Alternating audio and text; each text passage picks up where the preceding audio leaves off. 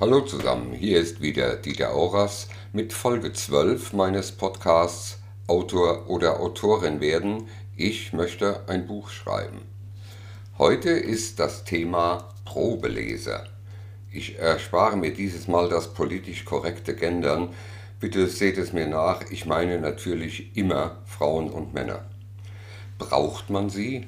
Wie wählt man sie aus? Was erwartet man von ihnen? Gibt es Ratschläge, nach welchen Kriterien ich Probeleser auswählen sollte? Oh ja, die gibt es. Und genau darum geht es in dieser Podcast-Folge. Ich habe oft den Eindruck, dass manche Autorinnen oder mancher Autor seine Probeleser nach wirklich seltsamen Kriterien aussucht und sich dann wundert, wenn das Ergebnis nicht das ist, was sie sich erhofft haben. Äh, nein, das ist falsch rum. Manche suchen sich die Probeleser so aus, dass das Ergebnis genau das ist, was sie sich erhofft haben. Allerdings wage ich zu bezweifeln, dass diese Vorgehensweise wirklich empfehlenswert ist. Aber fangen wir am Anfang an. Ihr habt euer Buch fertig. Oder vielleicht auch noch nicht ganz, sondern nur zur Hälfte. Aber ihr möchtet einen Eindruck bekommen, wie es bei anderen Menschen ankommt. Das ist nicht nur legitim, sondern vielmehr sogar ein wirklich vernünftiger Gedanke. Es ist absolut notwendig, dass ihr frühzeitig, also tatsächlich noch vor Fertigstellung des Manuskriptes, Rückkopplung bekommt, Sonst verfallt ihr in den absolut verständlichen Glauben, dass alles, was ihr schreibt, tatsächlich gut ist. Mir jedenfalls ging es immer so, dass ich mein Geschreibsel toll fand. Aber wenn jemand mir einen Rat gab, was man besser machen könnte, fand ich es nach durchgeführter Anpassung tatsächlich noch viel toller.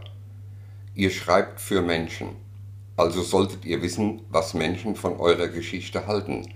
Das schreit nach Probelesern, nach Leuten, die euch anschließend ehrlich ihre Meinung zu dem, was sie da gelesen haben, mitteilen. Und genau da liegt der Knackpunkt und das Problem bei der Auswahl von Probelesern, die Ehrlichkeit. Ich habe noch nie erlebt, dass meine Mutter mir gesagt hätte, dass ihr ein Buch von mir überhaupt nicht gefallen hätte. Was für ein Wunder. Eltern finden ihre Kinder immer hübsch, das hat die Natur so eingerichtet. Die Bilder, die sie malen, sind die schönsten. Und was sie schreiben, ist natürlich auch toll. Selbst wenn die Probeleser nicht so genau beschreiben können, was ihnen eigentlich gefallen hat.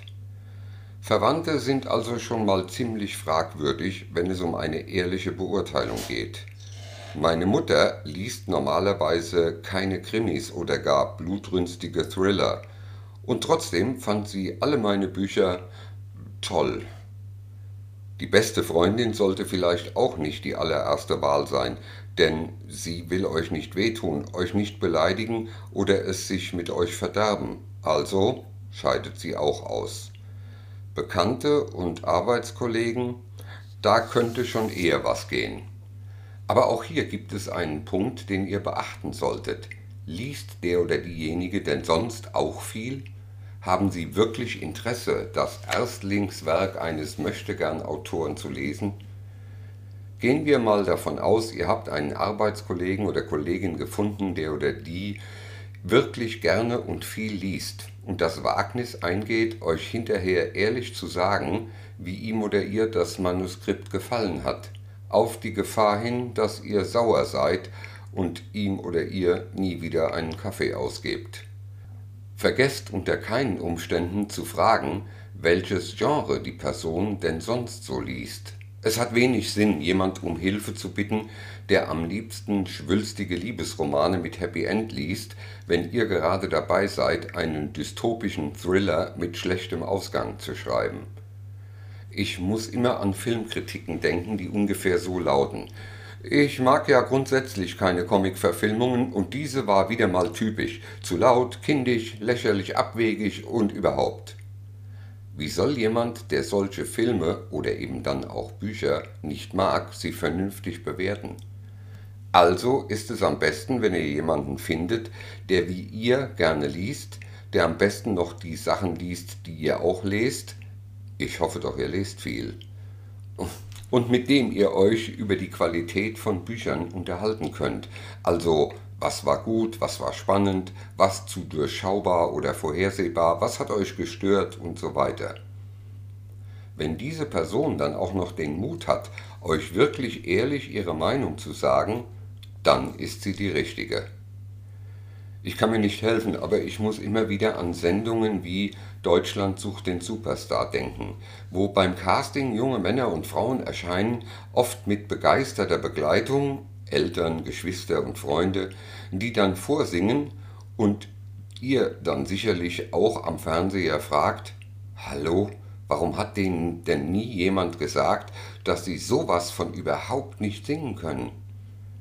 Eine solche Erfahrung möchtet ihr wirklich nicht machen, dass euch nach Schönrederei von Freunden irgendwann eine unabhängige Jury, nämlich die spätere Leserschaft, ziemlich gnadenlos die Wahrheit sagt. Also, wir sind uns jetzt alle sicher, dass Probeleser absolut notwendig sind. Aber wie viele?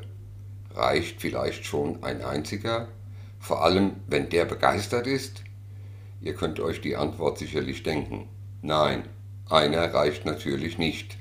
Also drei sollten es mal auf jeden Fall sein. Fünf wären sicherlich noch besser. Und schon sind wir beim nächsten Problem. Ihr habt tatsächlich fünf Probeleser unterschiedlichen Geschlechts und noch aus verschiedenen Altersklassen gefunden und bekommt ihre Rückmeldungen. Allerdings sind drei sehr angetan von eurem Manuskript und zwei haben doch einiges zu bemängeln. Was nun? Ich habe diese Erfahrung auch machen dürfen und nicht nur bei Probelesern, sondern auch nach der Veröffentlichung meiner Romane bei Rezensionen. Die eine fand, dass ein Roman der beste sei, den ich je geschrieben hätte, und ein anderer stellte sachlich fest, dass ihm aber der Roman XY wesentlich besser gefallen habe, weil bla bla bla. Und da haben wir es wieder den sehr unterschiedlichen Geschmack eurer zukünftigen Leserinnen und Leser. Was der eine als einen lockeren und schön zu lesenden Schreibstil empfindet, kommentiert der andere als platt und wenig aussagekräftig. Damit werdet ihr immer leben müssen. Bei Probelesern bedeutet das, was kann ich aus der Kritik des Einzelnen lernen, was will ich annehmen und was muss ich missachten, weil es eben einfach nicht mein Stil ist. Ich werde niemals anfangen, die heroische Urkraft des mit der Gewalt eines Titanen tosenden Windes zu beschreiben, nur weil einem meiner Leser solche Formulierungen gefallen hätten. Mir gefallen sie nicht. Ich schreibe so wenig wie möglich über das Wetter. Regel Nummer 1. Die Geschmäcker sind verschieden und das gilt auch für Probeleser. Regel Nummer 2. Ihr könnt es niemals allen recht machen. Regel Nummer 3. Wenn einer Mehrheit, auch von euren Probelesern, gefällt, was ihr geschrieben habt, könnt ihr nicht alles falsch gemacht haben. Wenn ihr die richtige Gruppe an Probenlesern ausgesucht habt, also Jugendliche für Jugendbücher, ältere Menschen für Biografien, Pferdeliebhaber für Pferdebücher, dann werdet ihr sicherlich die richtigen und vor allem die wichtigen Rückmeldungen erhalten.